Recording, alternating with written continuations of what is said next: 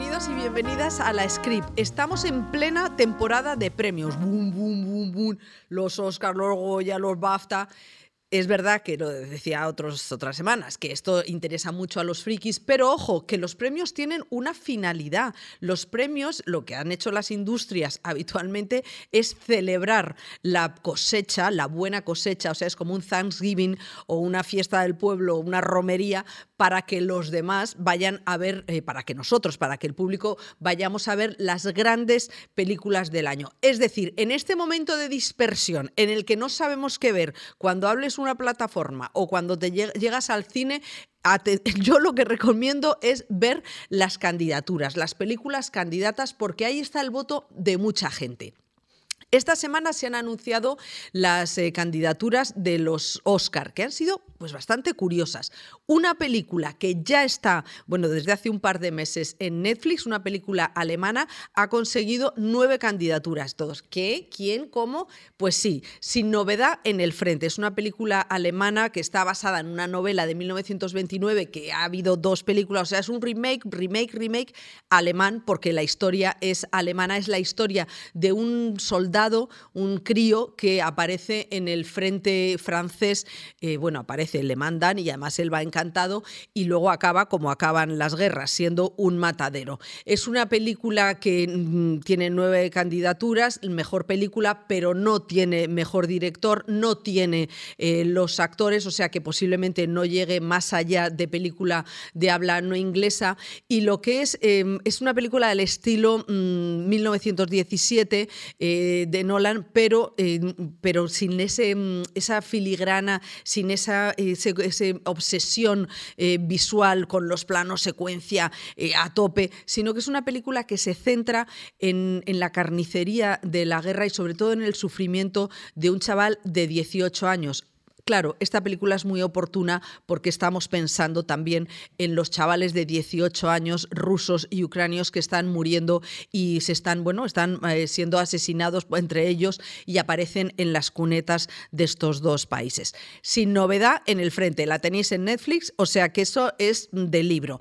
Otras películas, dos películas que llegan a la cartelera esta semana, también películas de Oscar necesarias para empezar, si hay que empezar por una, Tar. Tar es eh, una. Kate Blanchett también tiene las, tiene las candidaturas importantes, que son película, dirección, guion e intérprete. Es, una, es la historia de una mm, directora de orquesta en Berlín eh, eh, parece que va a ser una película sobre el Me Too, ¿no? sobre la discriminación de las mujeres, y sin embargo acaba mm, desbordando ese tema para acabar haciendo una reflexión tremenda sobre el abuso de poder. Porque en el Me Too lo que había también es abuso de poder, sobre todo, porque acordémonos de Kevin Spacey que cumplió, el, hizo el mismo, el mismo camino ¿no? que Weinstein y acabó como, como acabó. Es una película que está. Em, que es un poco rara en los giros de guion, muy locos, y lo que más me interesa de Tar es como Kate Blanchett, que ya tiene dos Oscars y se encamina al tercero, es, protagonista y productora. Todd Fields es el, director. Y cómo vemos a esta, a esta actriz que está en sus cincuenta y tantos y en ascenso. ¿Por qué? Precisamente porque es la productora. Esta película está hecha para ella y ella está dirigiendo su camino hacia hacia, una carrera cada vez más relevante. Yo aquí me preguntaría por qué Almodóvar no ha hecho finalmente la película con ella, el manual de las señoras de la limpieza, porque quizá esta productora tenga demasiado poder. Bueno, Tar, fundamental para ir al cine. Y luego otra, la última de Darren Aronofsky, que se llama La ballena, The Whale, protagonizada por Brendan Fraser, aquel guaperas de George de la jungla y de la, de la momia de los años 90. Bueno, pues es una película brutal, eh, muy desagradable de ver. Yo diría casi que es un acto de sadismo por parte de Aronofsky. Es una reflexión sobre la América mórbida, eh, sobre la pobreza, la homosexualidad y el rechazo, mm, bueno, a los gordos, pero sobre todo el abandono de los perdedores. Brendan Fraser interpreta a un hombre que pesa 290 kilos en las 24 horas antes de, de morir, prácticamente de estallar, y mm, como hay un proceso de redención mística. A mí me parece que a esta película le falta la mirada política, como en Estados Unidos si no tienes eh, seguro médico te mueres sí o sí, y en cambio Aronofsky pues se va por el fanatismo religioso, cosa que a mí no me interesa nada. Estas son, bueno, tenemos deberes hoy, ¿eh? ¿Eh? ¿Eh? sin novedad en el frente, Tar y The Whale. ¿Y el programa de hoy de qué va? Pues va de dos actores, entrevistamos a dos actores muy potentes. Uno de ellos es Alberto Velasco, dramaturgo, también precisamente con un libro que se llama Gordo, Maricón y Pobre y un grandísimo intérprete desmesurado, pero finísimo, que es Oscar Jaenada. Empieza la script. Y como os decíamos, empezamos la script con, bueno, pues con Oscar Jaenada. ¿Qué tal, María? Bienvenido. Bien hallado. Bien hallado. Bueno, eh, estás de promoción eh, que vienes como el oso polar, eh, por cierto, nos hemos quitado aquí las capas de abrigo eh, por Operación Marea Negra, la serie, la segunda temporada que se estrena el 10 de febrero. Y bueno, ¿qué tal estás? Pues bien, bien, encantado de estar aquí contigo, la verdad, y, bueno, pues con ganas de charlar. No sé si estás maquillado o es que tienes buena cara. Pues será buena cara, pues yo no me maquillo nunca. ¿No te maquillas? No, no. Toca, toca. Bueno, no sé cómo se comprueba eso, pero, vamos. Ya, no, no te voy a hacer así. pues hazlo si quieres. Bueno, vamos, no, no. Eh, bueno, en esta serie haces del moro. Sí, muro. El muro, que es un, un narco mexicano que otra vez, otra vez, eh, y qué bien, yo alguna vez te he oído decir que es que en México la maldad es otra cosa. Sí, bueno, por lo menos la televisiva, luego, pero la televisiva, que es a lo que jugamos ahora, ¿no? Pues, eh, pues sí, la maldad es otra cosa, no es muy evidente, es demasiado, muy poco masticada, es el malo tiene que tener cara de malo y tiene que hacer cosas malas, ¿no? Eh, pues yo no, los malos que yo conozco van con traje corbata, huelen muy bien y son verdaderos hijos de puta. Entonces vamos a jugar a eso, ¿no? A, esconder, a camuflarlo, a que sea fachada, ¿no? Es verdad que lo de los malos eh, es, fácil, ¿no? Que, los malos tengan cara de malo. ¿Tú te has encontrado a muchos, en tu profesión hay muchos malos con caras de bueno? ¿Quiénes son?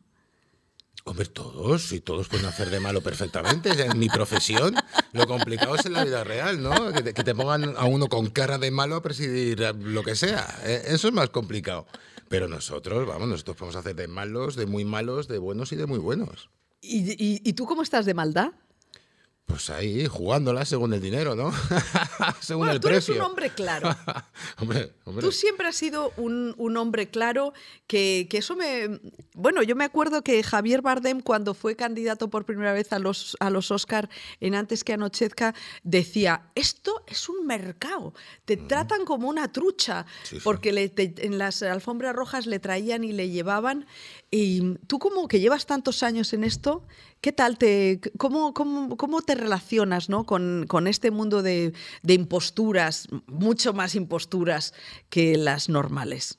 Evitándolas, mm, evitándolas. Aparte no he sido yo mucho de, de formar parte de, ningún circo más que del, del real, del, del, que está en el metro o en la calle, ¿sabes? A mí el, cuando hay que ir, hay que ir, pero yo creo que se, precisamente se te ve en la cara que no quieres formar parte de ciertas cosas, ¿no? Y a mí tampoco eh, se me ve cuando estoy cómodo, cuando no estoy cómodo, no lo puedo evitar. Es, eh, en casa del herrero cuchara de palo y, a veces pasa. Y, nada, pues yo voy cuando me apetece ir, si no me apetece, pues no voy. ¿Y vas en metro tú? Muchas veces, sí, en metro, en el Euskotren, en el Cercanías, en el Rudalías. Porque he visto que estás based en, eh, en Euskal Herria. O sea, ¿vives en Euskadi? Sí, bueno, lo intento, lo intento, porque ahora mismo vivir, eh, o sea, vivimos en muchos sitios, eh, pero sí, intento el mayor tiempo posible estar, estar en Euskal Herria, sí. ¿Y qué tal la conexión Calpalsoro, que es eh, un vasco, bueno, la verdad es que es uno de los directores que mejor trata la, la, tensión, la violencia, está, está en esta parte de la, que, de la serie tuya, es muy carcelaria, que a mí me gusta mucho, me parece que un director se, se le cuando domina bien el thriller entre cuatro, entre cuatro paredes. ¿Qué, cómo has encontrado a Calpasoro? ¿Qué, ¿Qué te da? Con Daniel hablamos mucho, por fin, de, hostia, por fin se da la ocasión de que podemos trabajar juntos. Yo el cine de Calparsoro lo tengo en las venas también. Eh, fue parte de con el que he crecido artísticamente y personalmente también. Entonces, pues eh, fue por fin eh, coincidimos en algo, por fin nos vemos la cara, las caras en, estas cuatro cámaras, ¿no? En, dentro de este ring. Y fue maravilloso. La verdad es que Daniel comprende perfectamente mi trabajo, yo el suyo, y fue como la seda, ¿no? Yo creo que y hacíamos muy pocas tomas y... ¿Hacíais pocas tomas? Muy pocas, muy pocas. Yo recuerdo de Daniel de, oye, tal, no, no, si esto está, sí, sí, pues venga. Y, y lo de la mexicanidad, eh, ¿cómo es que tú has acabado eh, siendo, o sea, bueno, es que tú tienes como muchas almas, ¿no?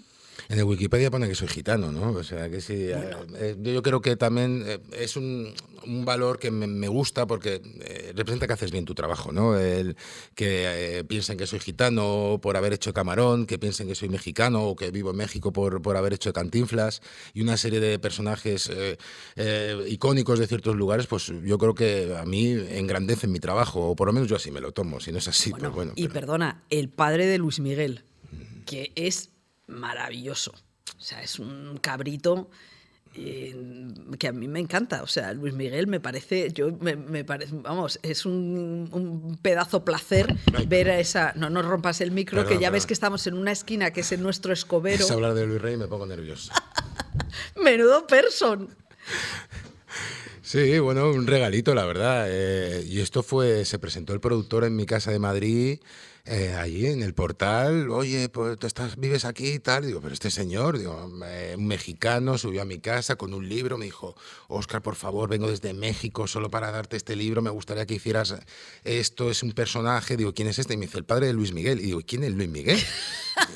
Eh, mm, eh, partimos de, de casi cero, pero el personaje cuando leí su biografía me pareció interesantísimo. Eh, dije, hombre, me gustaría hacer algo así.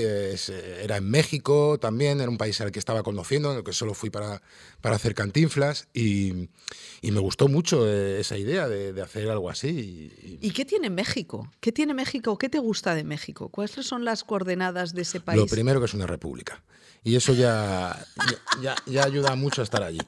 Y después que obviamente el cine mexicano es, es, eh, es, una maravilla. El cine mexicano, los actores y actrices que tiene México y directores, que no hay, no hay gala de los Oscars que no haya uno o que, sea premiado uno de ellos. O sea, es, la calidad del cine mexicano es brutal. Eh, eh, estar en el set, en, en un plató o en un exterior, rodando una película en México es realmente un placer como poco se ha podido tener. Y, y la verdad es que México tiene eso, tiene otra gente, otra cultura, mucho por descubrir. Eh, mm, hay historias que incluso en los libros de texto difieren mucho de lo que te encuentras allí, eh, cosas maravillosas que hay que ver. Y, yo con México, ya no solo México, Argentina, eh, Perú, Colombia, pues eh, me gusta mucho ese, arte y ese cine que se hace allí. Es que fíjate, eh, eh, ha habido una generación de artistas españoles, bueno, aparte de Buñuel, que fue a México por guerra civil, pero es verdad que incluso cantantes, las María Dolores Praderas, ha habido una... Un, Latinoamérica ha sido un receptor de, españoles durante mucho tiempo, pero tú perteneces a una generación en la que no ha habido tanto viaje a Latinoamérica. Eso me parece curioso que tú seas tan trotamundos.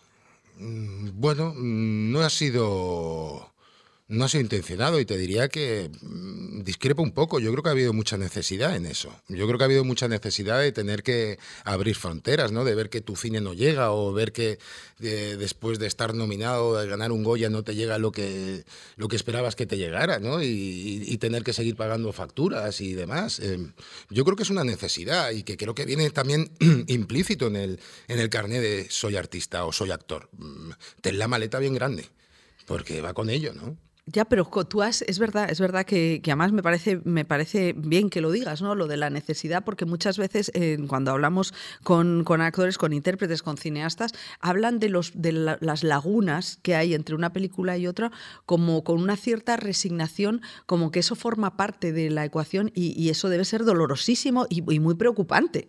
Que debe formar parte también y las necesidades de cada uno son muy especiales. Yo sacrifiqué, no te quiero ni contar cuántas cosas por tener que volver a, montar otra vida en otro lugar, a volver a montar una infraestructura laboral en países o continentes totalmente distintos. Eh, hay una necesidad y luego hay actores y compañeros que no pueden ni siquiera tener esa posibilidad, sea por lo que sea. O sea, eh, bueno, pues si hay alguien, yo nunca había esperado ni hubiera querido haber rodado Rambo o Piratas del Caribe, a mí pero bueno, mm, las circunstancias te llevan allí a formar parte de una industria que bueno, que, que tampoco nunca he querido formar. Es, es, yo lo que quiero es aprender, yo lo que quiero es eh, mm, crecer día a día y, vamos, y creo que eso no, forma parte de algo especial mío, es, creo que es el artista o en el actor, viene en el contrato en letras bien claras y bien grandes. Yo me acuerdo... Em, Tú estabas en la película de Jim Jarmus, en la de Los límites del control, ¿y dónde te encontraste? Porque decían que te habías encontrado a Jim Jarmus en Malasaña. No, fue, fue en la calle Princesa, en Madrid. Yo iba con. Yo iba ¿Pero te lo encontraste en la calle? Me lo encontré. Yo iba en la Vespa, no, ni en la calle. Yo iba con mi Vespa eh, y de repente, hostia, es que es un tío, es un tío muy alto. Con una. Eh, eh, muy especial y aparte iba con Isaac de Bancolé, actor mm, al que también admiraba muchísimo y los vi caminar los dos y paré la Vespa, me bajé y dije, hostia. Digo, Jim digo, Isaac, ¿qué tal? ¿Cómo estáis? ¿De verdad? Porque para mí era ya como. como como embajador de Madrid, que yo soy catalán, yo soy de Barcelona, pero bueno, me, tuve esa sensación de, ¿qué tal? ¿Estáis bien? ¿Falta algo tal? Y, y, Jim me dijo, pues mira, vengo aquí a rodar una película y tal. Y digo, hostia, joder, pues si necesitas cualquier cosa y tal. Y me dice, bueno, pues sí, eh, están buscando extras y tal. Y dije, hombre, extras, digo, tío, yo aquí tengo una carrera, ya, ya, te contaré. Digo, pero si quieres, pero yo aquí tengo una carrera. A ver, dame tu nombre, joder, tal. Le di mi nombre y esa misma noche me llamó, me invitó a cenar y fuimos a cenar, me lo pasé maravillosamente con él y me dijo, voy a escribirte un personaje para la película. Que era el camarero de los dos cafés. Y era camarero, sí. Joder, qué cosas, a ti te pasan cosas, ¿eh? Hay que buscarlas también, ¿eh? Hay que buscarlas. Hay que ir con la moto por la noche. O sea, hay que pararse. Hay que, hay que hacer cosas también para encontrar cosas, o sea, la, suerte hay que buscarla. Eso, eso casi suena, eh, y, por, pero situaciones, lo de los piratas del Caribe, lo de Rambo, eso no lo has buscado. No, no, no, no, no. No, eso son cosas que tú has, eh, mi manager, mis agentes, pues mueven y, te ves involucrado. Yo creo que, pues también circunstancias que desconozco y al final, oye, mira. Pero tú sabes que tú eres el rey del, del rock para muchos chavales precisamente por haber estado en estas pelis. Bueno, eh, yo qué sé, yo dudaría hasta esto. Yo creo que los chavales ya están en, otro, en otros pedales muy distintos a los nuestros. Perdona, perdona. Hay chavales que sostienen que Johnny Depp te ha copiado el look.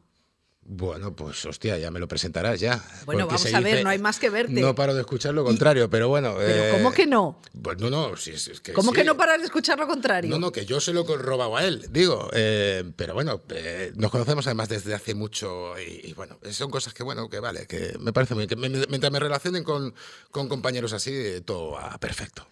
Bueno, entonces me encanta eso de que la suerte hay que buscarla. Eso a mí, eh, yo creo que eso desorienta a la peña. A mí me encantan las historias que tú cuentas de Barcelona, de, ir al cine con tu abuelo, volver a esos momentos en los que mm, decides que, que quieres eso. ¿Cómo lo recuerdas? Yo creo que te diría que me acuerdo más ahora mismo de estar ahí a las 4 de la mañana en, una discoteca donde trabajaba, en la salida de emergencia, y fumándome un cigarrillo con un compañero, el decir, tengo que buscar otra cosa. ¿Era otra cosa o ser actor? Yo ya, yo ya era actor. Yo llevo desde los 14 años escribiendo con un compañero de mi pueblo y haciendo representaciones en el pueblo y tal. Yo lo de actor ya lo tenía. O sea, yo casi, casi lo tengo muy dentro eso. Y entonces no, no fue una decisión, fue un camino desde que tengo conciencia, ¿no? El, este es el camino y este es el camino y, y la elección yo creo eh, más importante fue venir a Madrid eh, en ese aspecto. Me, encantan las llegadas a Madrid, o sea, eh, Miguel Ríos... Aquel Madrid. Aquel Madrid. ¿Y cuándo llegaste tú y cómo era aquel Madrid? En el 97 creo que fue. Y era un Madrid fantástico, libre donde no paraba de aprender y, y donde podía ver las cosas, no sé, de alguna manera yo creo que estábamos muy donde no se veía aún la mierda, ¿no? Se estaba echando la mierda bajo la alfombra y aún no se notaba, ¿no? Y, y era todo fantástico. Y, ¿Qué mierda, qué mierda?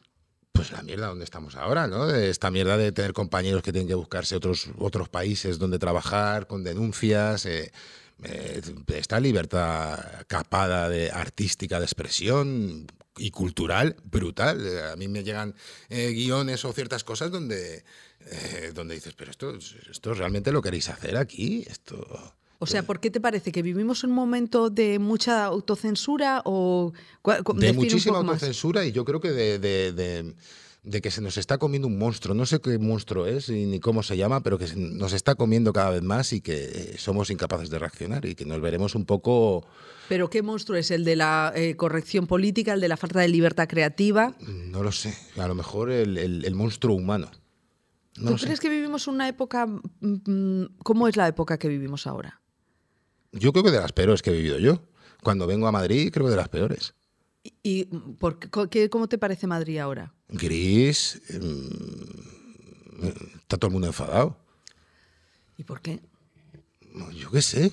Pero yo creo que tiene mucho que ver que nos tomen el pelo, ¿no? De alguna u otra manera. Bueno, antes decías lo Esa incapacidad de responder que no se responda y que, la respuesta a veces sea callada, sea manipulada.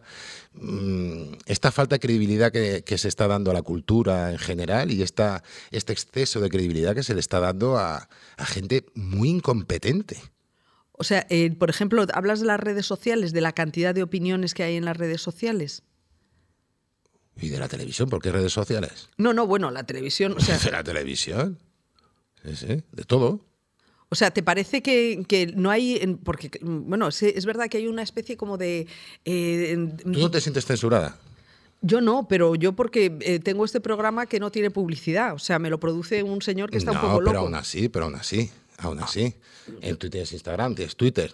Ya, pero me da igual. Yo solamente subo las cosas de, mi trabajo. Yo nunca pongo nada personal porque considero... Pues yo sí me siento censurado, yo sí. ¿Sí? Sí.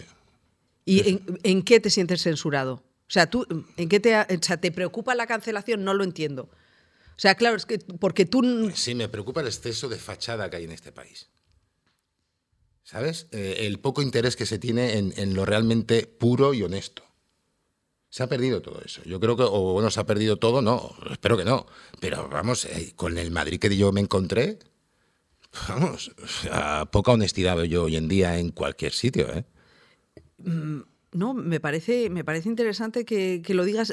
Eh, antes hablábamos de Achero Mañas, estábamos... Eh, del gran Achero Mañas. Del gran Achero Mañas. ¿Qué, es lo que la, falta? O sea, ¿te parece que los grandes artistas están totalmente... Eso también tiene que ver con la economía, ¿no? Con el rollo capitalista de que todo es un producto. ¿Tú crees que hoy en día Achero podría hacer el bola? ¿Podría hacer noviembre? Claro, es que sí, no, no. No, no se lo producirían. no. Ni para una plataforma. Pues eso para mí es censura porque eso es arte. Entonces no se, no se puede hacer eso. O sea que estamos en el mundo de los productos, ya no hay arte, hay productos. ¿Cómo lo ves tú? Bueno, es una manera de decirlo, o bueno, aproximado, ¿no? Todo productos ya. Y tú dentro de. Pero tú, de, tú sigues metido en el, en el mundo artístico. Claro, sí, sí. y he expandido mi, mi, abanico. He tenido que hacer eso, ¿no? Ya no solo que interesa aquí, que parece que no, sino que allí parece que interesa mucho, allí también parece que interesa. ¿para qué voy a estar aquí si parece que no interesa?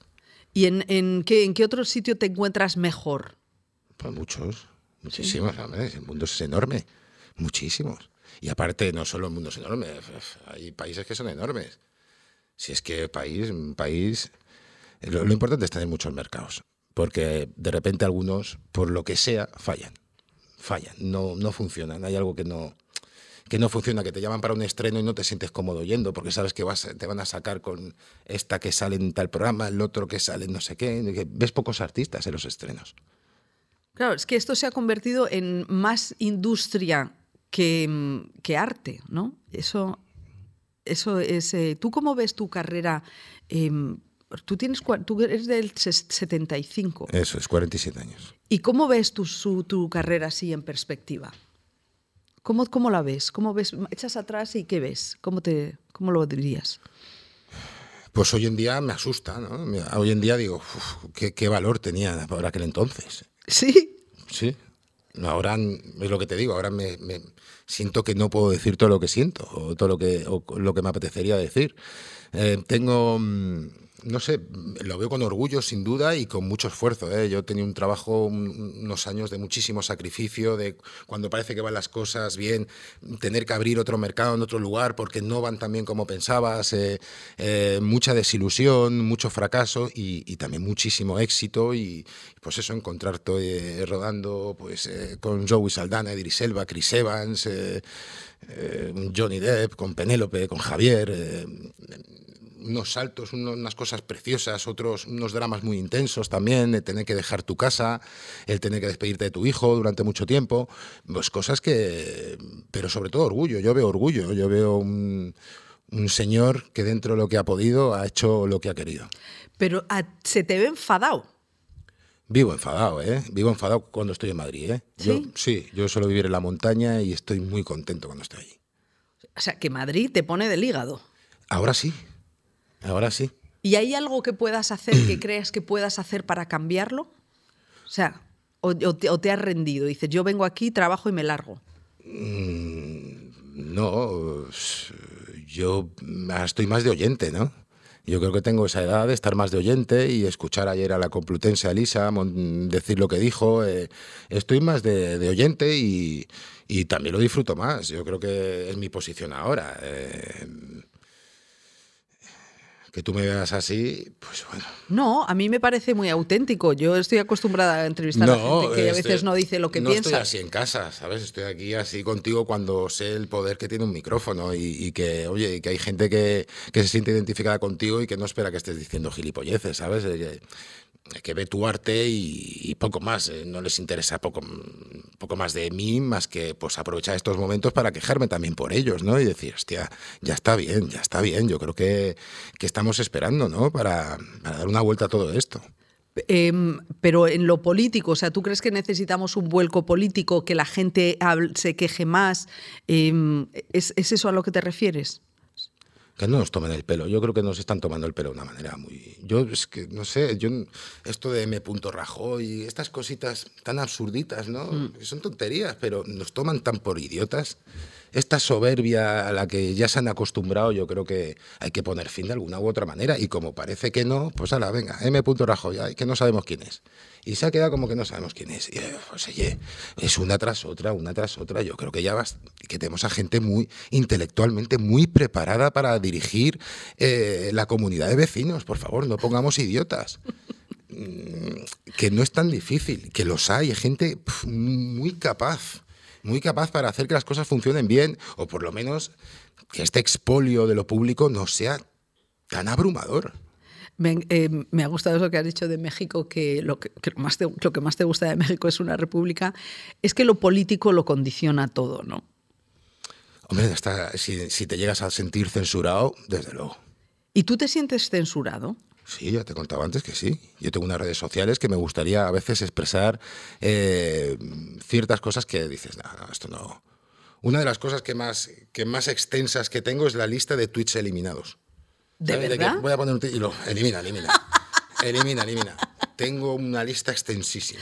Pero eso es porque, bueno, yo me acuerdo, ha habido épocas en las que a Javier Bardem le han dado muchísima caña eh, y, parecía como que por decir cosas a favor de Palestina le iban a quitar.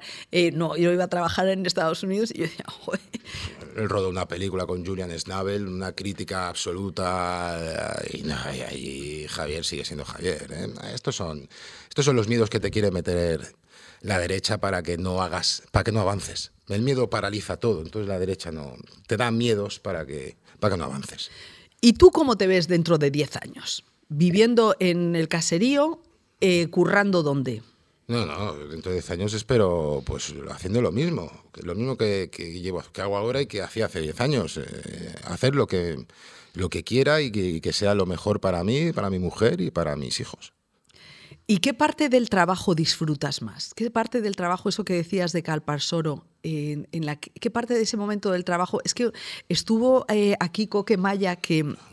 Bueno, Coque Maya que me pareció hiper tímido. Maravilloso, Coque. O sea, y yo, y me sorprendió muchísimo que decía que a él le encantaba el escenario porque era el único momento en el que podía ser él mismo sin ningún miedo ni cortapisa, ¿no? Ha hecho un par de películas fantásticas, bueno, que yo recuerde, habrá hecho muchísimas más. Bueno, todo es mentira. Y nada, en la nevera son dos pedazos de películas de, de Es verdad que esas son, de las de los 90 y nos decía que todo es mentira, no, ya no está porque tiene, tiene un productor, el, el dueño no, no tiene ningún interés en soltarla que es una película como que la puedes ver ahora. Y que era el Madrid también de, de, antaño, ¿no? Eh, hablamos de Madrid. Es que, el Madrid, es que este Madrid ha cambiado mucho, sí.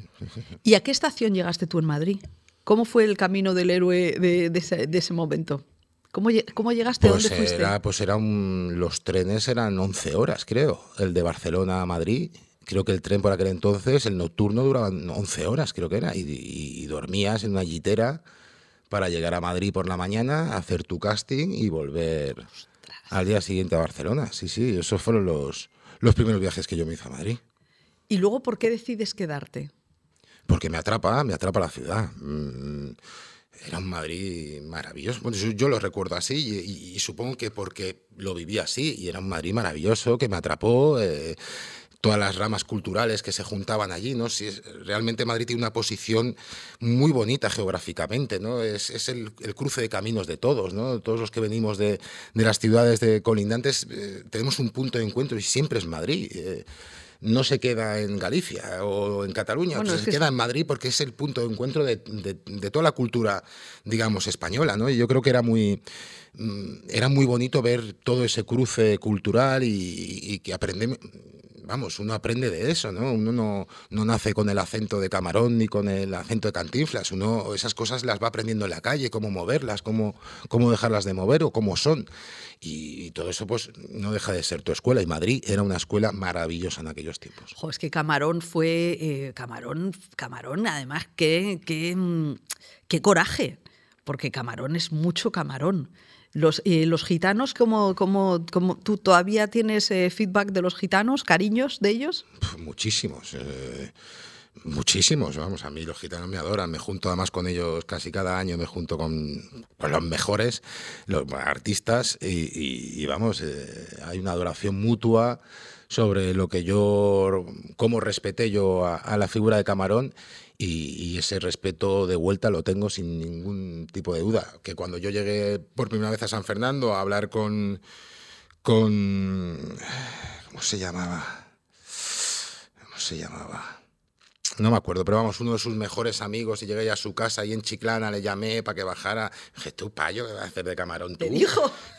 Lógicamente, Lógicamente. Cuando la chispa me vio por primera vez, me dijo, bueno, pues te parece más Raimundo Amador. Venga, eh, pues claro, eh, todo eso es un, trabajo, un, un, ciclo que hay pasito a pasito, las, las, cosas bonitas se ven a largo tiempo, ¿sabes? Paso a paso es muy difícil ver la progresión, pero con el tiempo se ve esa progresión y cuando te tomas algo con un trabajo dedicado 24 horas, pues con el tiempo ves que tus manos mismas, siendo catalán, te sale la bulería cuando tocas las palmas, ¿sabes? Sin, sin tener que contar. Pues esas cosas, esa maravilla hace que luego eh, eh, también te traten con ese respeto, con ese mismo respeto. Y yo, vamos, eh, con, María Dolores Montoya, la chispa, también cada vez que la veo, que no hace mucho nos vimos ahí en, fui por casualidad al, cementerio donde está Camarón y me la crucé allí. Fue maravilloso vernos después de tantos años. Es, muy bien, yo con los gitanos y con el mundo flamenco me llevo fantásticamente bien. Oye, ¿y tus hijos, eh, qué mundo artístico, o sea, ¿qué, de qué se alimentan mm, en el audiovisual? porque claro, nuestra generación es era una generación en la que había muchísimas menos películas, muchísimo, era, había, menos, pero se miraba más, se pensaba más, precisamente por lo poco que, había. ¿Cómo ves tú a la generación de tus hijos? ¿Qué es lo que ven y qué es lo que, cómo les ves? Bueno, pues eh, hay que hay que vigilar mucho. ¿no? Eh, hay un problema añadido que parece que no, que nos parece, a lo mejor nos va a parecer absurdo a nosotros, pero que es un problema real y es que los chavales, tú les pones películas antiguas y como están tan acostumbrados al Ultra HD, no sé qué polladas, pues claro, le pones una película antigua y, la ven borrosa. Y a, y a mi hijo le cuesta mucho ver películas eh, que para mí son auténticas. Algo rosa. Sí. Claro, les falta el HD. se marean. Incluso mi hijo me dice, es que me mareo, papá. Digo, ¿cómo te vas a marear, coño? Me dice que me mareo. Digo, bueno, pues tendré que entenderlo. Eh, algo le pasará. Y también lo entiendo cuando yo escucho ahora, pues me ponen un, un disco en un reproductor antiguo, pues, pues sí, dices, hostia, oigo, no lo oigo como escucho ahora la música, todo cañón, con un pedazo de sonido de la hostia. Es distinto. Pues esta, esta diferencia visual para ellos, por, por lo visto, eh, por lo que me dice mi hijo, pues es muy, muy, muy pronunciada y no, le cuesta ver muchísimo películas antiguas, por lo tanto tengo que hacer un proceso de selección con lo que sale ahora, de a ver qué, qué le puede aportar esto, qué le puede aportar la otro, me espero a que ahora vaya a cumplir 12 años para poner una lista de películas que tengo. O sea que le tienes ahí. Esperando para los 12 años que ya tal, para, para poner una Bueno, serie pero de películas. eh, vas a ser un padre brasas.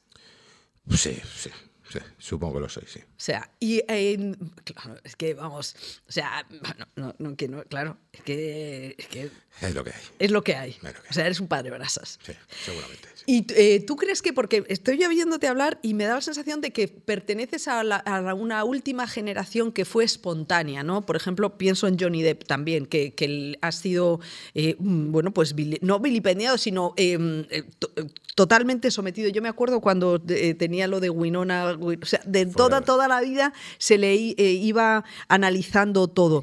Mm, ¿Tú qué, qué tenéis en común? ¿Qué, par- qué, qué notáis como generación eh, mm, de artistas? ¿Que habéis sido hiper, eh, hiperobservados? No sé, yo creo que es también. no sé, hacer una carrera como la que yo hice justo ahora, creo que no funcionaría, ¿no?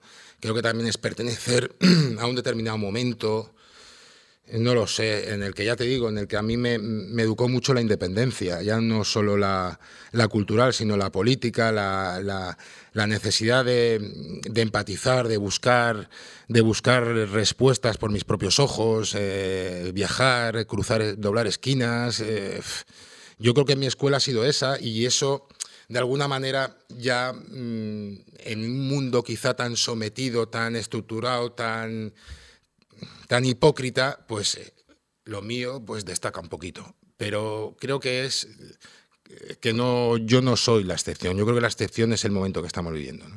Bueno, eso es un, eh, si vivimos un momento de excepción, a lo mejor eh, hay esperanza de volver a un momento más puro artísticamente. Hombre, y socialmente.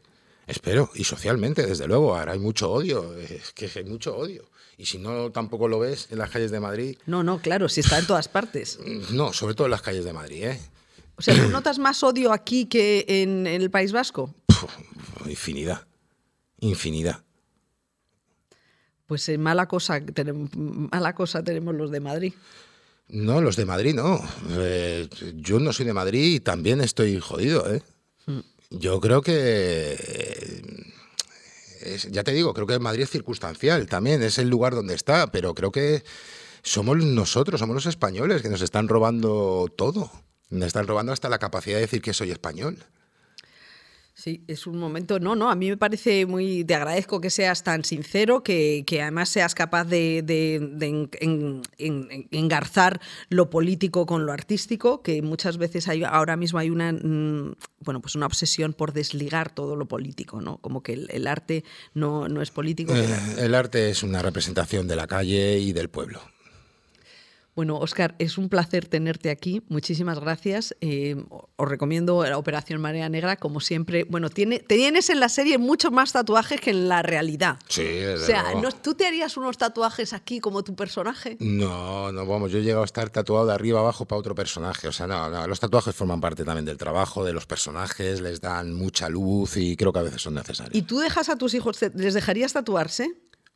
Yo, que les de- yo les voy a dejar que hagan lo que quieran. No me pintes como no soy. Tampoco, María, por favor. Por favor.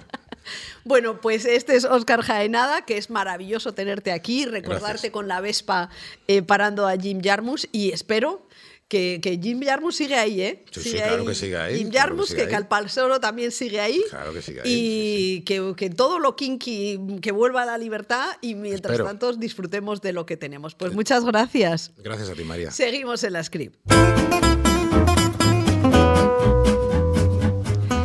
Y seguimos en la script con Alberto Velasco. ¿Qué tal, Alberto? Pues encantado de estar contigo. Alberto es eh, actor, dramaturgo, director, bailarín, activista.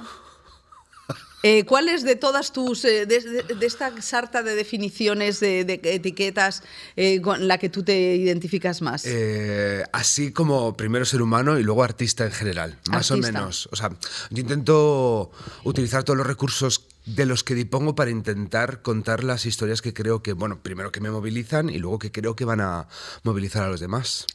Esta no es una entrevista de promoción porque, eh, Alberto, así como lo súper nuevo que estás haciendo ahora mismo es Sweet Dreams, una, eh, una... Bueno, ¿qué es Sweet Dreams? Jo, Sweet Dreams es un espectáculo unipersonal, monólogo, penitencia pop, exorcismo, donde hay clases de cocina, playbacks y es un humor donde lloras y un drama donde te ríes. Bueno, el brownie tiene una pinta de ser asqueroso. Es asqueroso, pero lo bien que te lo pasas, pero es asqueroso, es asqueroso. Bueno, eh, tú, claro, yo digo, por, pues decís, ¿por qué está aquí Alberto Velasco? Yo no te conocía, te conocí en el Festival de Arganda del Rey. Sí. Tú eras jurado, yo presentaba la gala y la verdad es que yo me quedé alucinada con solamente con los clips que pusieron de, de tu obra, Sí. de Sweet Dreams, ya me pareció eh, fantasía. Además que nos hicimos un selfie con Miguel Reyán y Petra Efectivamente, eso sí que es historia de España. Eso es historia de España. Y mm, eh, tú, bueno, así mm, popularmente te conocen por Palacios Sí. de Vis a Vis. Exacto. Ah, mira, vengo Vienes, me veo de amarillo como ellas. vienes de, de amarillo. Y otra cosa que así, visto a, a lo primero que te ven hoy en día, tienes 200.000 seguidores en Instagram. Chico, tienes una biografía rarísima. Pero muy rara, yo no la entiendo, o sea, ni yo, ni yo digo, pero yo de dónde vengo, cómo soy, hacia dónde voy. Yo estoy todo el rato preguntándome esas cosas, ¿eh? O sea, porque vengo como del teatro, pero luego he hecho un montón de televisión, pero luego eh, he bailado por el mundo muchísimo, muchísimo, muchísimo, muchísimo, porque claro, como no hay cuerpos eh, como el mío que hagan danza contemporánea, pues yo me lo he bailado todo, o danza teatro, o bueno, que utilizan el cuerpo para contar sus historias. Bueno, a mí eso es una cosa que me flipó del- de, de Sweet Dreams, es que tú estás o en bañador o con una camiseta casi de niña infantil, eh, con, luciendo piernas, luciendo varices. Y, claro, y, eh, estaba pensando, me estaba acordando ahora también de The Whale, la película eh, de Brendan Fraser en la que él hace un, un hombre de 290 kilos.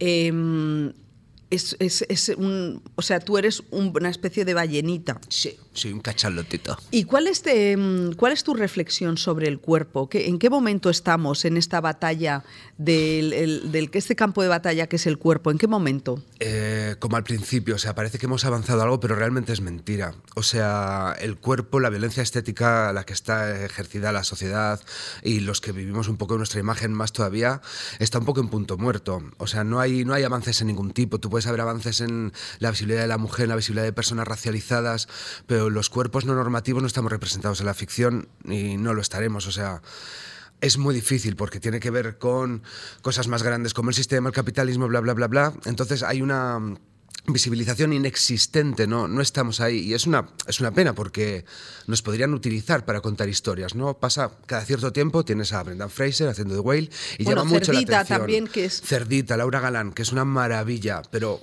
hacía cuatro años que se hizo Pieles con Itziar Castro y también llamó mucho la atención.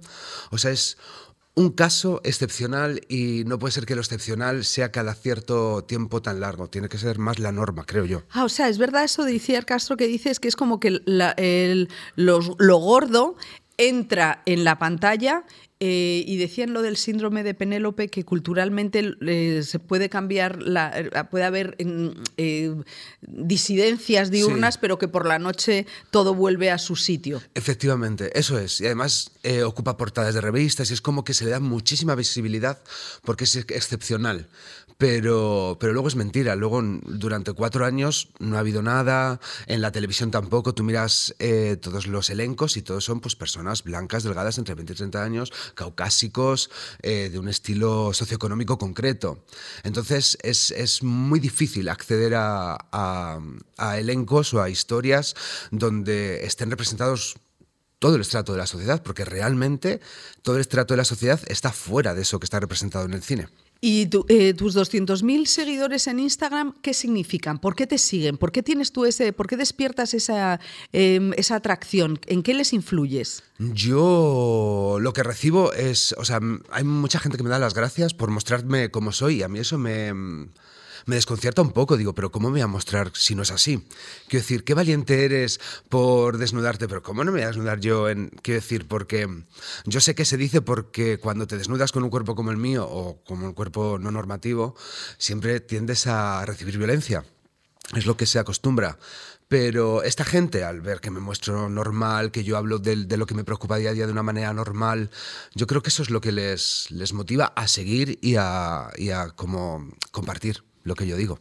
Eh, nos decía Coria de, de Río eh, Sí. que ella, los, también como mujer eh, con un cuerpo grande, que a veces le decían que en, en los castings no te cogemos porque para ser gorda eres demasiado guapa. Ay, es que esto es, es- ves, es así todo el rato. No, no hay, no- o sea, imagínate gorda, racializada y bisexual.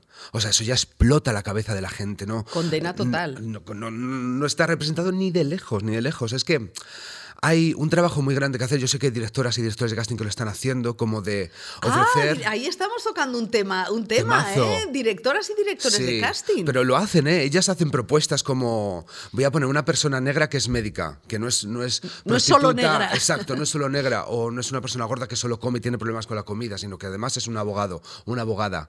Esto lo están haciendo, pero luego hay otras esferas que es más complicado, que son los que mandan, que además sabemos que tienen un perfil muy determinado. ¿Y el, eh, tu cuerpo te ha hecho ser combativo desde cuándo? Mi cuerpo, yo hice un espectáculo hace muchísimos años que era un poquito parecido a Sweet Dreams, que era un solo, eh, que yo me desnudé por primera vez en escena en calzoncillín y tenía 26 Me encanta lo de años. calzoncillín, es muy asturiano. calzoncillín, así que es una sábana, pero mi calzoncillo. Y yo tenía 25, 26 años, o sea que hace 14, 15 años ya empecé a sentir que mi cuerpo ya era, una, o sea, era política. O sea, realmente mi cuerpo y mostrar el cuerpo disidente con, con potestad y con autoridad, y esto es lo mío. Y no quiero cambiar, porque a los gordos siempre se nos valida si quieres cambiar, si estás demostrando todo el rato que quieres adelgazar. Es como, no, siempre tengo que estar en dieta, siempre estar. No, cariños, las personas gordas somos personas gordas, no estamos gordas, somos así. O sea, hay un condicionante genético. Es así, no tenemos que cambiar para entrar en una sociedad, ni para ser válidas, ni para ser deseables, ni para estar trabajando en plenitud. ¿Y tú de pequeño qué recuerdas? O sea, ¿qué, qué- ¿en qué momento decides que... eh, ¿cómo, cómo era Alberto de pequeño? Un niño muy feliz, muy feliz. Yo he tenido muchísima suerte porque mi familia siempre ha sido muy empática, acogedora, siempre daban rienda suelta a mis fantasías de niño y de niño artista y ¿Ah, y- sí? sí, sí, sí, sí, con O sea, eres vestidos un de mi niño abuela. de Valladolid, eh, de una familia no facha. Absolutamente, sí, sí, pero es que Valladolid llevamos esa cruz eh, gracias a Interview de 1979 de Fachadolid, pero cuidado con Burgos. O sea, yo tirando balones fuera, perdona Burgos. Perdona, cuidado con Burgos. cuidado con Santander. Pero Bueno, Valladolid. Santander, sí, sí, Valladolid es- fiesta, ¿eh? Wow. Santander A- de toda la vida. Pero Valladolid tiene un lado ahí, mm, un brazo armado muy potente sin ser guerrilla, de, de la izquierda nacional, te lo digo totalmente en serio. O sea, hay un movimiento muy bonito, castellanista. Ahora. Ahora, ahora, está, Ahora. se está recuperando. Pero Ahora. hemos tenido. Mira, en Valladolid concretamente estuvo un alcalde Bolaños durante 16 años, luego el PP durante 20 y ahora lleva el PSOE otra vez 8 años. O sea, que se van ahí como las dos caras de la moneda, yo lo veo. O sea, que, que Valladolid es una ciudad que ahora em, representa cambio. Sí, sí, sí, absolutamente. Está preciosa, además. Está No, preciosa. sí, sí, está preciosa. Está preciosa. a pesar del frío congelador y del pisuerga. No, no, no, ahora o sea, mismo porque es no como yo tenía una amiga que, que era de Madrid que se fue a Valladolid y decía, era como vivir en un congelador, porque hay como humedad. Y. Rodrigo Cortés de Salamanca decía, en Salamanca no se puede decir que hace frío. O sea, uno no se puede quejar del frío. ¿No? No, eso dice que para ser o sea, un macho buen de Sal- salmantino. Exactamente. Yo nunca seré un buen macho salmantino. No o sea, un- yo me quejo todo el rato y digo, qué frío, qué frío. Pero bueno, es muy bueno para el cutis. Bueno, entonces tú, eh, es que a mí me parece eh, muy importante ver cuál es este, el- el- el- este viaje en el que Alberto de pequeño decide que, o sea, le gusta, ¿no? Te gusta. Tú estabas ahí viendo, ¿qué veías en la tele? ¿Qué veías en el cine? Pues imagínate. O sea, ¿tú cuántos tienes? Tengo ¿39? 39. 39. Yo, eh, pues en la, en la televisión, ¿qué podía ver? No me acuerdo O mucho, eh, eres pero ochentero. soy más noventero. O sea, yo, o sea, mi infancia fue creciendo con Leticia Sabater, o sea, que imagínate que muy bien he salido yo. Muy O sea, bien, ¿eh? Muy bien he salido para tener estos referentes. Pero eh, a mí lo que más me obsesionaba de pequeño era bailar. Yo quería bailar a pesar de todo y contra todo, y me apuntaba a todas las clases que había en el pueblo, de todo, de, de jotas, de flamenco, baile regional, no sé qué. Pero yo, por otro lado, veía que no había referentes como yo que bailasen, ni hombres, por un lado, ni, ni, por, ni por O supuesto sea, que eras como el niño, el Billy Elliot gordo de la clase de baile. Exacto, exacto, sí, sí, sí. o sea, que tu- tus padres te han dado ahí poderío para Mucho, estar, porque hay que tener mucho poderío. Absolutamente, además en mi pueblo siempre me he sentido muy querido. O sea, Pueblo, vamos a ver, no eras de Valladolid, me estás rompiendo la cabeza. la Cisterniga Valladolid, es que está muy cerquita. ¿La qué? La Cisterniga. La cistérniga. Lo has dicho muy bien a la primera, María. Bueno, porque yo No soy muy, castellana. Pero muy bien hablado. Yo soy muy castellana, Te voy macho. a dar un premio, ¿eh? No, no, la cisterniga que tiene muchas posibilidades de broma. No, mira, los del pueblo de al lado nos dicen si tiramos de la cadéniga. O sea, La sí. qué cabritos. Efectivamente. O sea, eh, Alberto, la cisterniga, eh, 10 años metido en las clases de Jota. J, sí, eh, bailes de salón también, flamenco. Tenía una profesora que vino de un ballet eh, como de los hoteles de Mallorca, o sea, una fantasía de profesora, eh, y nos daban muchas cosas. Es que yo tuve mucha suerte. Animación, animación hotelera, me parece, yo... eh, Es algo que no he experimentado en la animación hotelera. No me veo yo dentro mucho de un, de un Winnie the Pooh. Pero bueno, todo, todo, es, todo es planteárselo. Bueno, vengo un poco con el, Un con el poquito, sí. Un poquito, un poquito. Pero bueno, entonces, en- el camino, el camino hacia la aceptación, hacia la lucha, hacia la, hacia lo, hacia la luz también, Sí, ¿no? Porque sí. lo otro es el camino hacia la oscuridad y, me- y quedarte ahí encerrado como Carlos Areces, que decía que su madre le decía, sal a jugar, Carlos, y decía, no, no, yo estoy aquí fenomenal. No quiero decir con esto que Carlos Areces sea un acomplejado, Que porque va. es todo lo contrario. Es eh, pecho al aire y tal. Pero entonces tu camino en la cisterniga era de, eh, de ser como tú eres, eh, unos padres que te apoyan. ¿Tú Sí. tienes hermanos? Una hermana pequeña que vino cuando yo tenía 14 años. O sea, es muy joven. ¿Y cómo te ve? Ay, pues esto me emociona un montón porque yo creo que nos admiramos mucho. O sea, yo noto que ella me mira con mucho cariño y mucha admiración y yo a ella también. Mucho, he aprendido mucho de, de ella y su manera de ver la vida con O sea, que tiene 25. 25. 25 hace ahora 26 en febrero. Y hay diferencia. A mí una cosa que me fascina es entre los centennials y los millennials que hay mal rollo. Por ¿Ah, ejemplo, sí? si yo tengo hijas centennials que Sí. dicen que los millennials son unos quejicas. No, para nada. O sea, yo creo que... Yo o sea, creo ¿tú que no eres un millennial quejica? Es que, wow, ¿qué ser quejica? Yo creo que pongo en manifiesto cosas que me duelen de la sociedad, pero si eso es ser quejica, sí soy quejica. Pero benditos sean los quejicas. Que, que digamos, esto me molesta, esto no está bien, esto está mal, esto hay que cambiarlo, esto no puede seguir así. Eh, yo creo que señalarnos de quejicas o señalar de quejicas es un poco mm, una solución fácil, ¿no? Bueno, es una solución muy viejuna porque es un poco lo que me decían a mí, que yo ya soy mayor, me decían de... eh, uf, madre mía, lo que hemos pasado nosotros. Exacto. Lo que te queda por delante de mucha mili, de que te machaquen, te insulten, no te paguen. Eso es, no es necesario. Yo no quiero pasar por ahí y no creo que sea necesario. Yo no quiero, yo quiero que me paguen todo el rato por mi trabajo y quiero que, me, que se me valore y quiero que me traten bien incluso. Bueno, me encanta, fíjate con lo de esto de mm, que me paguen, que. ¿Cómo se llama la colombiana? Que se me da el santo al cielo. Shakira, lo de Sí. facturamos. Yo eso lo oí por primera vez con eh, Naswa. Ajá. Que en una, en una, no siempre lo cuento, Sí. lo habré repetido, en, unas, en una alfombra roja de los Goya, ¿qué tal, Naswa? ¿Qué haces aquí? Dice, yo facturar, ¿y tú, cariño? Claro. Yo, no, bueno, yo trabajar. Dice, no, no, es que yo estoy cobrando ahora mismo por... eh, Estar aquí. Por estar aquí. ¿Tú consideras, eh, ¿cómo, cómo consideras la relación del arte y el dinero? Porque hay un poco, es un poco también lo que nos pasa a los periodistas. ¡Ay, qué suerte tienes! O sea, las pelis gratis. Por favor. No, no, pues es, un poco es así. verdad, porque sí. yo no pagué tu, por, tu, por tu show, tu, por tu obra de teatro y además me llevé un detergente. Bueno, es que Productos Quirico nos patrocinan, producen, plasmen el espectáculo. Porque es, o sea, cuando estás en una sala off como estoy yo, no en un teatro institucional, estoy trabajando con precariedad. Que es, tengo un equipo muy grande que ellos cobran sus sueldos y yo tengo que intentar recoger todo el dinero posible para pagárselos como si fuera una empresa autónoma que se inventa un, un- una empresa cada, en cada función. Pues un poquito así, cuando estás en una sala off, porque no, no sabes cuánta gente va a venir, no sabes si va a venir o no. Tienes muchas... O sea, que tú eres un emprendedor. No me queda otra. Sí, sí, sí, claro. Sí, sí, sí, sí, sí. Yo soy un emprendedor. ¿Y vas a las manifestaciones de los autónomos? Por supuesto. Me parece Sí, sí, bien. sí. Bueno, volvamos al arte y el dinero. Por favor. Eh, ¿En qué punto estamos? Un punto muy complicado, muy complicado, porque además se nos tacha de subvencionados. O sea, además esto se ha conseguido instalar en la sociedad de que los artistas somos subvencionados. Cariños, todas las estructuras eh, del sistema mm, capitalista están subvencionadas. El automóvil está subvencionado, la ganadería está subvencionada.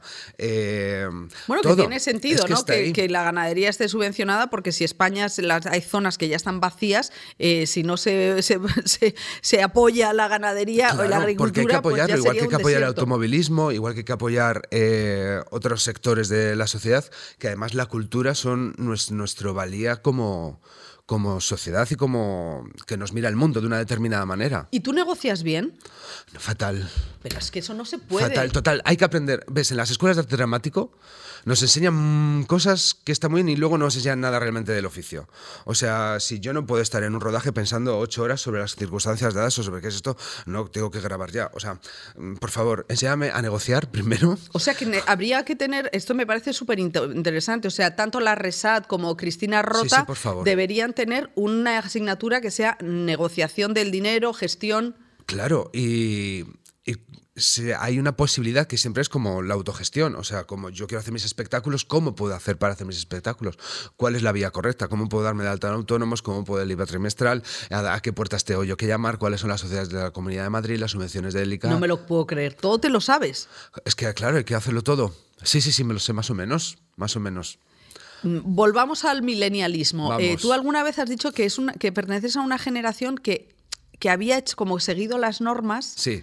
Eh, pero luego se ha quedado un poco con, la, mm, con una pierna colgando. ¿Cómo es y eso? las dos y expulsados de nosotros hemos crecido con estudia que tendrás un trabajo que te va a solucionar la vida tendrás dos coches tendrás una pareja para toda la vida hemos crecido en la peli de los 90 la comedia romántica Julia Roberts imagínate el, la bella y la bestia nosotros creíamos que era una historia de amor y no un secuestro violento entonces pff, ante eso nosotros hemos ido creciendo y de repente las dos crisis bueno la situación mundial nos ha hecho ver que nada de lo que aspiramos, no hemos podido ni, ni rozar con la miel de los labios, ni siquiera nos han dicho, basta tener un trabajo estable un poco y luego nos lo han quitado, ni hemos alcanzado a tenerlo, ni siquiera hemos tenido cerca la posibilidad de tenerlo. Entonces es frustrante.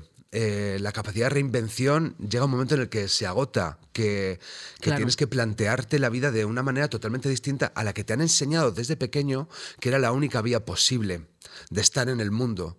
Entonces, estamos en esa reinvención.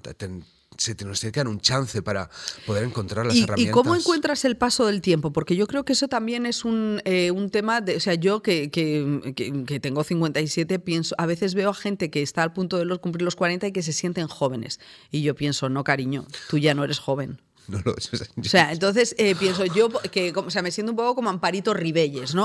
Como que aquí solamente cumplo años yo y a mi alrededor eh, yo veo eh, gente que digo, macho, estás llegando a los 50. Sí, sí, sí, Estás ¿cómo llegando puede a los ser? 50 y te- te- eres un señor que está muy bien, además. O sea, yo hasta- hasta el insulto de señora lo, lo- lo integro con todo eso. Pero tú, ¿cómo ves el paso del tiempo? A mí me parece, bueno, pas- el que paso el tiempo me parece un éxito. O sea, ya estar aquí contra todo pronóstico me parece un éxito. ¿De verdad? ¿Lo Hombre, sientes así? El tiempo, o sea, vivir es una enfermedad mortal. Eso, punto uno. Entonces, ¿Pero lo sientes así de verdad? Yo no pienso que me voy a ¿No? morir. Yo pienso que voy a morir continuamente, entonces si pienso que voy a morir continuamente disfruto más de la vida. No, o sea, no es tan dramático, pero bueno, sí que hay un momento en el que me he acostumbrado como a hablar de la posibilidad de morir, pero no es una connotación negativa, es como que está ahí igual que la vida, entonces no pasa nada, yo quiero vivir y estar aquí con todas y me la, me la voy a pasar genial y voy a hacer todo lo que esté en mi mano para ser feliz y para conseguir mis sueños, pero cada día, ¿no? Mirando más allá o basándome en el pasado, es aquí y ahora qué es lo que quiere Alberto, lo voy a conseguir o voy a poner toda la carne que esté en el asador para conseguirlo. El paso del tiempo me parece una fortuna muy grande y yo la valoro y la disfruto y la honro. Y piensas en la, perdona que te esté haciendo una entrevista un poco necrófila, pero tú piensas en la nada. enfermedad. O sea. O sea, piensas en la enfermedad, en la enfermedad como algo que te, que con lo que tienes que convivir. Mm, siéndote sincero, yo como persona homosexual he convivido con la posibilidad de ser contagiado, que el con- o sea, la palabra contagiado no se puede decir, es ser transmitido con VIH desde que tengo relaciones sexuales. Porque en los 90 se impregna esto en la sociedad de que solo las personas LGTBI se van a, a transmitir con el VIH. Entonces, yo he tenido serofobia toda mi vida, mucho miedo a, a las relaciones sexuales y esto hasta que se ha ido transformando no es así, en hay un- bueno, una tranquilidad, un conocer qué es lo que está pasando de verdad, un acercarte a eso, pero claro, tampoco hay educación sexual en los institutos ahora, bueno, que es complicado. Entonces, por supuesto que pienso en la enfermedad desde muy pequeño también por, por mi condición, porque se nos ha señalado todo el rato co- como un portador de enfermedades. No, es, es verdad, en los 90 eran el, el- el bueno, Sí, los hombres, los hombres eh, gays, gays. y los eh, y los junkies. O sea, era un poco como te lo mereces. Sí, y luego ha habido un- una capa de olvido. Yo creo que. Muy de- peligrosa. so- sí, sí, muy peligrosa. Eh, y la gente joven, yo no sé si también está instalada en esa fantasía de hay retrovirales. Es que es una fantasía. O sea, claro que hay retrovirales y menos mal que hay retrovirales, pero eso no exime de que, de que el, la- el virus se expanda y no exime de que hay otras enfermedades eh, de transmisión, infecciones de transmisión sexual que todavía están ahí. O sea, no es un escudo. Para nada, hay que tener mucho cuidado y hay que educar a la gente, porque hay mucha gente que no sabe lo que es indetectable, que es intransmisible. O sea, hay muchísima gente que no tiene ni idea de todo esto porque no les toca a ellos. Ya. O sea, hay mucha gente, yo conozco amigos míos eh, eh, cis heterosexuales que no se han hecho pruebas nunca de transmisión sexual, jamás en la vida, porque no va con ellos. Sin embargo, yo me las tendría que hacer cada, cada año. No, la verdad es que, eh, claro, hay como tan, vivimos en un mundo en el que hay tantas lagunas, ¿no? Sí. Como una sensación eh, de laguna total. A mí también me sorprende de tu carrera la, mm, el- tu capacidad de convivir el- con el éxito y el fracaso, ¿no? Amiga. Tú tienes dos Max, Sí. que son los premios de teatro, que son, mm, que son reverenciados, o sea que tú Gracias. estás en una vitrina, ¿no? Y luego hiciste Palacios en Vis a Vis, que ¡buah! Tope. ¿Te, te reconocen todavía por la calle? Sí, sí, me, me da mucho amor. O sea, Ah, ¿te porque da amor? Es que Palacios era entrañable, entonces la gente es como hoy. a veces hice otro personaje en Señoras de Lampa que era un violador asqueroso y es- la gente me dice, "Eh, este es el violador de. Digo, pero tengo que yo hacer, digo, ¿yo cuándo he violado? Ah, sí, eso no me acuerdo tanto, pero Palacios es que es. Y yo estoy muy agradecido a Palacios y me ha dado muchísimas cosas muy, muy buenas. Punto uno, hacer la serie. Y punto dos, tener acceso a, a otras cosas por haber estado en Vis a Vis. Yo estoy agradecidísimo. ¿Y cómo es el viaje a eh, hago vis a vis, tengo dos Max, pero a, eh, a lo mejor no, no estoy en la casa de papel? Sí, o no tengo trabajo en un año y medio. ¿No tienes trabajo en un año y medio? Esto sucede, pero nos sucede a todos. O sea, yo pensaba que era... A mí me pasa eso y bueno, me retiraría al, al convento de Juana la Loca. te lo planteas, dice, me voy a Tordesillas a encerrarme a hacer Totalmente. yemas. Pues claro que sí, yo me lo planteo, me voy a hacer rosquillas, pues a lo mejor es mi, mi objetivo vital. Ojo, cuidado con las rosquillas, que ahí un ¿Eres tema. de casa de panaderos? En, de kiosquera, mi madre es la kiosquera del pueblo. Yo en mi pueblo soy el hijo de la del kiosco, no tengo... ¿Cómo se llama tu madre? Maribel, Maribel. mi padre Pascual. Maribel y Pascual, felicidades. Bien. ¿Y tu madre sigue teniendo el kiosco Sí, abierto? sí, sí, sí, sí, sí. Es que mis padres son muy jóvenes, ¿Ah, sí? tienen 60 años. Pero bueno, qué disparate. Absolutamente. O sea, son como de polvos de aquí y de allá, ¿no? Eh, no, exacto. Ellos se enamoraron en una discoteca porque mi padre se parecía a Víctor Manuel y mi madre estaba enamorada de Víctor Manuel. Estoy contando vuestra historia, papá, perdóname. Pero bueno, y es que es lo que queríamos saber. ¿Quiénes son los la madre que te parió y el padre que, te, que le acompañó? unos seres maravillosos. Entonces llegué yo cuando, pues, hola, buenas tardes, aquí estoy. Yo soy un hijo eh, no deseado, pero muy querido. Qué bonito. ¿Has visto? Joder, la verdad es que, bueno, teniendo en cuenta que tienes un libro que se llama Gordo, Pobre, no, Pobre, ¿cómo es? Pobre, Pobre, gordo, gordo y maricón. Exacto. pero hijo muy querido. Absolutamente. Bueno. Fundamental. ¿Tú crees que eso se, se percibe? El Yo es amor. que creo que no soy querida. Yo soy la quinta. ¿Y crees que no eres querida? ¿Tú Bueno, querida, que me quieren mucho, mi madre me quiere mucho y mi padre me quería mucho, pero yo creo que no, está, no, era, no era esperada. No soy muy deseada yo. Pues yo no lo he recibido. O sea, yo pensaba que sí que me habían buscado. Luego ya me ¿Ah, he ido sí? enterando yo de cosillas. Digo, esto no me va cuadrando ¿Pero tú a crees mí que eso mucho. importa? Para nada, para O nada. sea, quiero decir, a no ser que seas el resultado de una violación, que Nada, obviamente no, no, no, No, no, pero no. eh, tanto, o sea, yo, claro, ahora con tanto cumbaya maternal pienso, Sí. ostras, pues a mí mi madre ni, vamos, eh, uno más en el cuartel.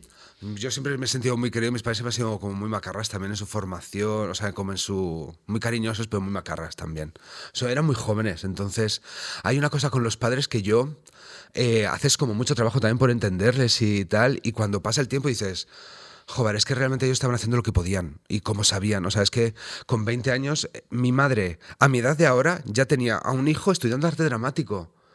O sea, yo con un hijo con 20 años, ¿pero qué dices? O sea, pobrecito mío, le voy a destrozar la vida. Que, o sea, no puede ser. Así que gracias, gracias, gracias, porque me han dado una educación y una, una manera de ver la vida muy hermosa. Eh, volvamos a tu libro eh, Sí. Gordo, Pobre y Maricón. Sí. Eh, cuéntanos un poco em, por qué. ¿Qué, qué- qué- qué- Es porque es un manifiesto, ¿no? Es como el manifiesto de Yuna Bomber. O sea, es como, coño. Pues fíjate. Todo, o sea, vamos a hacer un titular bonito. Un titular que llame la atención. Yo, no, est- yo ahora mira, lo miro con el tiempo. Esto me pasa con los libros. Es que. ¿Cuándo lo No estoy escribiste? de acuerdo. 2020, pandemia. Pande- Es que, claro, es fruto de una pandemia. Es como, efectivamente, es, pertenece a lo que es. Esto me pasa con el teatro, que yo en el teatro, como estoy solo, voy cambiando la función como a mí me da la gana. ¿Ah, sí? Con el tiempo, claro. Como no tengo director que me diga lo contrario, pues yo digo a mi técnico, a mi ayudante, digo, mira, pues ahora vamos a hacer esto, esto, otro y ya está. Fenomenal. Pero en un libro está ahí, es un objeto que ya queda para siempre, es como un manifiesto que representa una época. Y yo ahora el título lo cambiaría, por ejemplo, porque no me representa tanto. Porque yo soy mucho más que tres adjetivos, yo soy mucho más que pobre, mucho más que gordo, mucho más que maricón. Pero absolutamente, y eso pasa también en el cine que es que los actores gordos, los actores no normativos, nos sentimos como que solo representamos lo que somos, pero parte es nuestra culpa también, porque pensamos que solo somos eso y que solo se nos puede llamar por ese perfil. Y entonces se, nos encapsulamos nosotros mismos en eso y luego el sistema, pues genial, pues ya estás ahí, de ahí no te voy a sacar. Es algo que, es muy trabajoso por nuestra parte, pero que también eh, tenemos como que manifestar todo el rato que yo soy más que una persona gorda, soy más que una persona LGTBI, soy mucho más, soy un artista, puedo representar todo tipo de papeles y estoy aquí para emocionar, para trasladarte estas historias, no encapsuladas en, en lo que yo pueda ser con mi cuerpo. Me parece, me parece importante ¿no? que, que digas esto. La verdad es que eh, yo entiendo que tengas 200.000 eh, seguidores eh, por, lo, por lo que dices. Hay una cosa que a mí me parece también importante de, de los intérpretes y de las intérpretes, de la gente del cine y del arte en general, es que hablan de la terapia. O sea, eh, hablan de la terapia como algo normal. La terapia es un lujo, porque ya estamos viendo que, bueno, que la gente se está suicidando Sí. y, hay, eh, y los psiquiatras están eh, dando a la- bueno, con la alarma puesta, porque esto es, un, un treme- es tremendo. Pero la terapia, hablar de la terapia, ¿cuándo, cuándo tú notas que, que es necesario? Y que la gente, y el, el- el diálogo entre, entre tu gente y tú hablando de, de terapia, de salud mental, de fragilidad. Hay, hay algo que, que creo que ha sido como un antes y un después, que fue la pandemia para todos, como que ya se estableció el diálogo en, en- como en, en el día a día de, de todo tipo de personas. Pero antes de eso, yo me di cuenta que era importante hablarlo cuando me daba vergüenza decir que iba a terapia delante de amigos o amigos que iban a terapia y no me lo habían dicho en muchísimo tiempo. ¿Y Porque, en qué, de qué año estamos hablando? pues 2010, 12, o sea, antes de llegar a Madrid yo. Yo cuando estaba, vivía en Barcelona, hacía un espectáculo de danza teatro con una coreógrafa catalana muy importante, estaba como muy bien a nivel de trabajo, pero yo personalmente no estaba bien. No estaba ilusionado, no... Entonces tenía que encontrar qué pasaba y yo fui a terapia, pero no se lo dije a nadie, ni siquiera a mi familia. O sea, había algo como que el estigma de me van a señalar, van a decir que pues que estoy loco, no sé qué, bueno, todas es estas una- una- un epíteto más en Pobre tu gordo, lista. maricón, loco. Venga, vamos sumando. Hay algo ahí que, que nos daba vergüenza. Entonces yo dije, no puede ser. Tenemos que hablarlo más. Tenemos que, mm, que decir más que necesitamos que nos escuchen, que como tú has dicho es un privilegio enorme poder tener dinero, pero la terapia es muy peligroso, que una persona sin recursos vaya a la seguridad social y le den cita en un año para poderse Bueno, tratar. salía un El caso otro de, día sí, el- sí, de un chico de que, un chico, que 23 se años, lle- ¿no? llegó a urgencias ¿no? De- por un, pro- un, vamos, protocolo suicidio y le dieron cita para, para enero del 24. Eso es, eso es, eso es asesinato. O sea, no, no puede ser que un Estado eh, mantenga estos protocolos de acción en la prevención del suicidio cuando es la muerte que, que más ocasiona O sea, es el- la, la- la causa que más muertos ocasiona en la sociedad, el suicidio, por encima de accidentes de tráfico, por encima de cánceres, o sea, y no se habla de esto porque hay como una superficialidad también, y como que no me toca mucho. Yo no sé por qué nos cuesta tanto hablar de la salud mental y de lo necesario que es el cuidado de los demás, ¿no? Porque creo que es transversal a la sociedad, que también parte de la necesidad de cuidar al otro. Sí. O sea, Juan Mallorca, cuando le dieron el primer Princesa de Asturias, que hablaba de lo importante que es la compañía, en una compañía de teatro y la compañía, ¿no? De compañía, de sociedad, de estamos en esto juntos, somos la humanidad, somos, somos una entidad de muchas, de muchos seres. Entonces necesitamos el cuidado unos a los otros, ¿no? Tratarnos tan mal, no hablarnos tan mal, no señalarnos todo el rato lo mal que hacemos esto, lo incompetentes que somos aquí, lo fracaso que somos aquí. Vamos a señalarnos las cosas buenas, por lo menos en un círculo de cuidado, que tú te sientas protegido, protegida. O sea que em, eh, tú te veo bien. Estoy muy bien. Estás muy bien, te veo Estoy muy con bien. una- eh, eh, destilas una energía que la verdad a mí me impresionó muchísimo eh, Sweet Dreams. Me- eh, iba con un amigo que le flipó tu manera de bailar y Gracias. de ese, esa manera que también me resulta un poco como lo de Laura Galán, que ella es una actriz de teatro Sí. que, que domina el cuerpo desde la escena. Qué importante es mostrarse, ¿no? Claro. Qué mie- a mí me- lo que me pasa, como tengo, yo he tenido mucho miedo, mucho miedo escénico, es lo de mostrarse.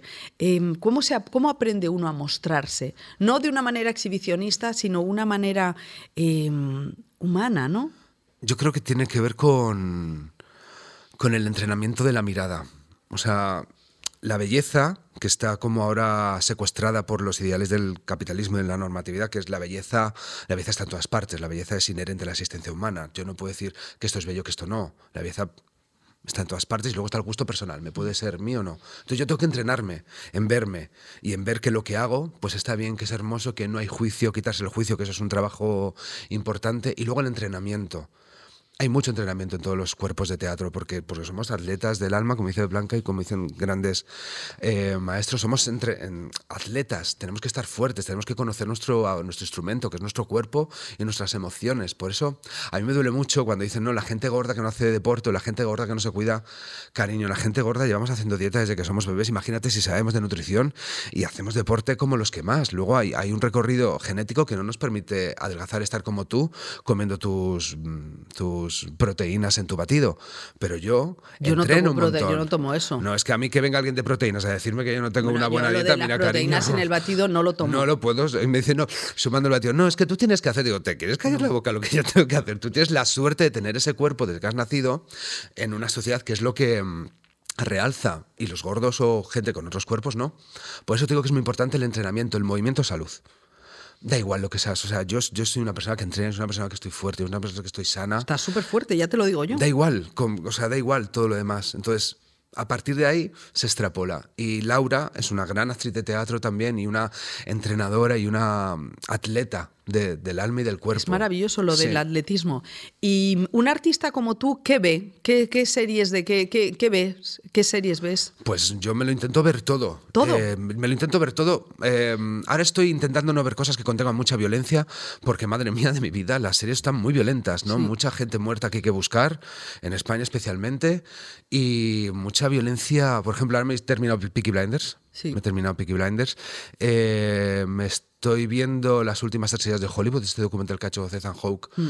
de Newman y Woodward. ¿Qué más me estoy viendo? Eh, española. ¿Cuál es la última O española? sea, que tú no ves la isla de las tentaciones. Mm, No, pero porque. mm, no sé por qué. Ha habido cosas que sí que he visto, ¿eh? La primera de la Isla de las Tentaciones, sí. ¿Cuál fue? Que gritaba por la playa. Esa sí que me la vi. Bueno, pero ninguna más. O sea, de que momento. ¿Y qué y dónde te- aparte del The Crown, de- The Crown, The Crown. The Crown. La última temporada un poquito tal, pero bueno, Bueno, hay que perdonarles, no pasa nada. una, eh, en fin, a mí me parece Bueno, que- Succession. Succession. O sea, sí, no puedo poco un más. Shakespeare, pero un Wow, Shakespeare. wow, wow, wow. Claro, para los, de los teatreros nos vuelve loco esos ¿Ah, diálogos. sí? porque los diálogos son muy fuertes y todos los personajes están eh, con, con su motivación a muerte, esto decimos el objetivo, el superobjetivo, esto que es súper técnica de teatro, es, lo tienen ahí y luego cada uno está con su historia y hablan sin hablar. Sí, menuda- el montaje menudo- es una barbaridad. Sí, es pasta, ¿eh? Claro. Sí, es verdad que en la última de The Crown no hay, eh, no hay beef. O sea, es todo como muy... mm, eh, todo está muy fabricado para proteger al rey Carlos. Sí, Exacto. Sí, sí, efectivamente. eso me parece un poco. ah, Mm, me da un no, poco de. queremos de caña. Eh, ¿Y en teatro? Aparte de Sweet Dreams y tu gira. Eh, pues ahora estoy ensayando una obra que se llama Los Nadadores Diurnos, que es un texto muy impresionante de José Manuel Mora. Estrenamos en el Teatro Español ahora, el 8 de febrero. En Madrid. En Madrid, un texto filosófico cabalístico sexual westerns de los 70. Imagina, o sea, ya todo te he dicho muchas cosas que interesa. No me he quedado con nada. Luego pones el review y cabalístico filosófico sexual Maribel, Maribel, la que has tenido que tener con el chaval. ¡Uh! Pobrecita mía, paciencia, Mora, paciencia. Madre, Mora. madre mía. Bueno, eh, Alberto Velasco, ha sido un piacere inmenso. Un gusto, muchísimas gracias. Eh, entiendo que seas eh, gurú que va, que va para nada. de tus seguidores. Que va, que va para nada. Me da Eres, mucho no, no, miedo. me parece maravilloso. Eh, dijo Emma Thompson, se decía que a las mujeres se nos había enseñado a odiar nuestro cuerpo y mm, es verdad que yo voy por eh, huyendo, o sea, me salgo de la ducha y es- esquivo los espejos, Sí. pero me parece que, que tu obra Mírate sirve. más, mírate más, Oh, mírate mejor. pereza. Mírate más, mírate mejor, mírate con bondad, mírate. Eres tú y tu cuerpo toda la vida. ¿Quién más va a estar ahí que tú y tu cuerpo? El resto va y viene. Quiérete.